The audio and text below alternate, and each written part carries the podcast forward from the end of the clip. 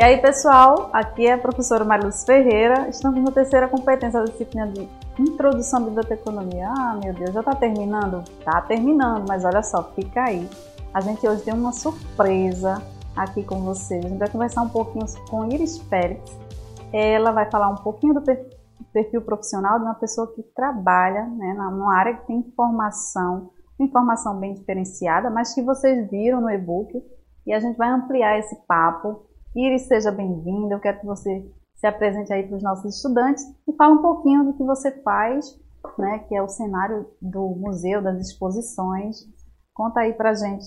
Bom, muito obrigada, Malu, pelo convite, por me receber aqui. É muito rico para mim esse momento. E deixa eu me apresentar primeiro, né? O meu nome é Iris, Iris Félix. É, nasci em Recife, atualmente moro em Camaragibe, e é, estou atuando como mediadora cultural no espaço, né, expositor, numa galeria de arte. E hoje eu vim bater um papo um pouco sobre isso, sobre esse lado profissional. Ok, muito obrigada. Eu queria saber, Iris, é, o que, que você faz, o que, que é preciso fazer, né, para receber o público nesses, nesses espaços né, de mediação cultural, onde a gente sabe que a obra de arte, né, o cenário do museu, é um cenário que não está inerte, parado, né? ele sempre está dialogando com esse público. Você faz intervenção? Como é que você atua? Explica um pouquinho isso para os nossos estudantes. Sim, eu gosto muito de fazer essa troca, que não apenas eu recebo o público, mas o público me recebe. Então, é uma coisa que lá né, na Galeria de Artes a gente atende escolas, né, ensino fundamental, ensino médio, são visitas guiadas e em relação a essa conexão assim com, com o público, eu acho que é algo muito intuitivo também, de certa forma. Apesar de existir um roteiro alimentar de todas as obras, sobre os artistas, sobre quem eles são, eu acho que algumas ideias são muito do pessoal de cada um. Por exemplo, às vezes dá para saber se aquela pessoa tem um interesse ou não naquele espaço, se a pessoa se sente confortável ou pertencente ou não naquele espaço, só pelo olhar dela, sabe? Por exemplo, eu, no início, antes mesmo de eu estar ocupando esse espaço, eu entrava em lugares expositores, museus, galerias e, de certa forma, eu não me sentia muito confortável. Não sabia muito o que fazer, por onde olhar. Então, até ali eu também não sabia o que era uma mediadora cultural, eu não sabia nem que isso, de certa forma, existia. Então foi algo assim que eu caí de um paraquedas mesmo, sabe? Mas foi algo que me trouxe muitos bons frutos. É, ali, por exemplo, quando eu terminei os estudos, né? É, o ensino médio, diferente de muitos amigos meus, eu não tinha uma ideia do que, que eu queria fazer da minha vida. Sabe, eu acho que a gente devia normalizar um pouco disso. Uhum. Que nem sempre a gente sabe onde que a gente vai chegar. A gente tem alguns objetivos, coisas que a gente quer, que a gente almeja, deseja. E eu acho que somos todos, de certa forma, um, um pouco até ambiciosos. Uhum. Sabe, eu acho que isso não, não se deve negar. Então ali Aí, logo no fim do meu ensino médio, eu não por não saber muito o que fazer, eu acabei fazendo um curso de línguas, de inglês, que acabou me ajudando de certa forma muito em as linguagens, culturas, pessoas. E eu acho que isso também me ajudou bastante é, nesse ambiente que eu trabalho agora, né, de receber o público.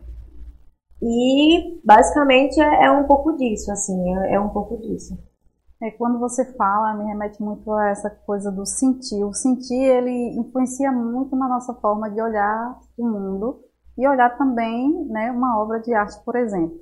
E pelo que você falou aí, essa coisa do aprender, né, aprender sobre uma coisa nova e, de certa forma, ensinar, porque a pessoa que está mediando o conhecimento, ela também está educando, de certa forma. É um recorte, é o seu olhar né, em relação àquela obra também e a forma como você interage com essa obra, que pode ser mais ou menos confortável, o que, que ela dialoga com você, vai influenciar também no público. Ou eu estou errada? Não, tá certíssima. Tipo assim, quando eu entrei lá, por não saber o, que era uma mediação, eu comecei a pesquisar, procurar, ver pessoas que são minha referência, né? dentro desses lugares. Então, eu tirei muito desses exemplos, assim. Algumas coisas eu sentia mais no feeling, no sentir da, da coisa. Mas foi um processo muito intuitivo também. É, eu acho que no início eu não, não sabia lidar muito bem. Porque quando a gente lida com o público, a gente está lidando com nós mesmos, né?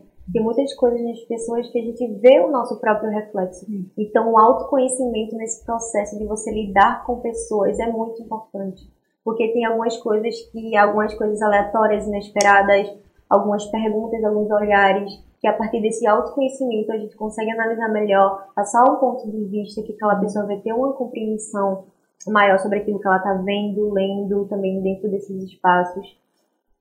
Então, acho que é bem importante essa coisa do autoconhecimento para lidar melhor com o público e com o sentir deles, né? Esse sentir mútuo. Gente, olha que legal, quanto aprendizado com essa fala da Iris. E eu fico assim refletindo, né? Porque hoje, muitas vezes, a gente está até fazendo curso, mas a gente não sabe muito o que fazer. Eu acho que o caminho ele se constrói justamente com passo a passo. A Iris ela foi fazer um curso de línguas e ali foi se encontrando. Hoje ela agrega esse conhecimento, porque nenhum conhecimento está perdido. E a gente está falando muito sobre isso porque nessa terceira competência a gente vai trabalhar o perfil do profissional. E a gente fala da importância de se ter algumas competências técnicas, teóricas, mas também essas competências né, socioemocionais, esses aprendizados que é muito no dia a dia, no sentir. E aí eles trouxe isso muito bem né, quando ela fala da questão do autoconhecimento, porque para a gente olhar para o mundo e conhecer o outro, antes a gente precisa abrir essa janelinha chamada interior, né, e olhar para dentro, fazer esse mergulho. Então vocês vejam que tem uma coisa da sensibilização. E a gente está numa área social, gente, a gente não pode é, dividir isso da gente, do que a gente é, do que a gente foi e do que a gente está sendo sempre, né?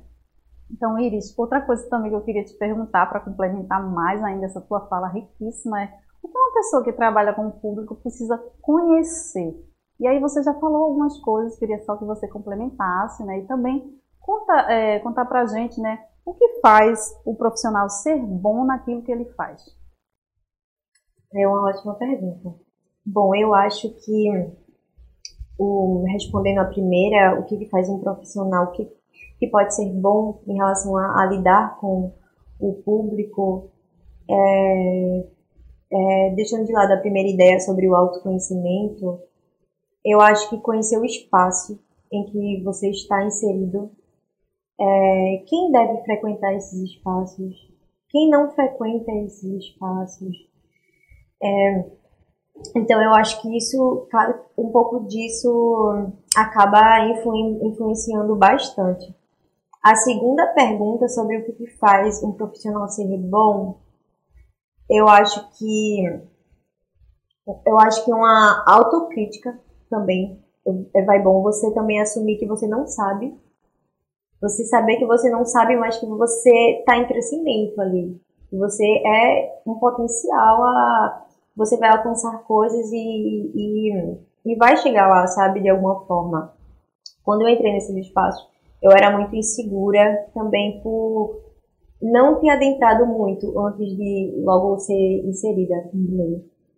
Então, era algo que eu ficava muito insegura com palavras, mas logo foi vi tornando, vim vindo, vi vindo uma linguagem muito de dentro, assim, sabe? Um processo muito pessoal. Eu acho que o que faz o profissional ser bom ele também reconhecer que não, não pode ser bom o tempo todo. Uhum. E eu acho que tirar esse peso, eu acho que faz crescer raízes. Eu acho que dá bons frutos. Perfeito. Que dicas maravilhosas, né? A gente está falando aqui sobre aprender a aprender. Aprender que a gente não sabe, que a gente está sempre aprendendo. Isso é tão freiriano, é tão Paulo Freire, né? E a gente também aprende com o outro e aprende, inclusive, é, que a gente está precisando sempre se conhecer um pouco mais, mas através do que acontece com a gente dessas experiências. Iris, muito obrigada pela sua contribuição. Tenho certeza que foi riquíssima aqui para os nossos estudantes. Gente, conta nos fóruns o que, é que vocês acharam. Nos acompanhem pelas redes sociais e não deixem de fazer as atividades. Eu espero vocês. A gente se vê em outras disciplinas, em outros momentos. Já estou com saudade. Essa disciplina foi uma delícia. Eu espero vocês Até breve, Iris. Obrigada, mais. pessoal. Tchau. Bye.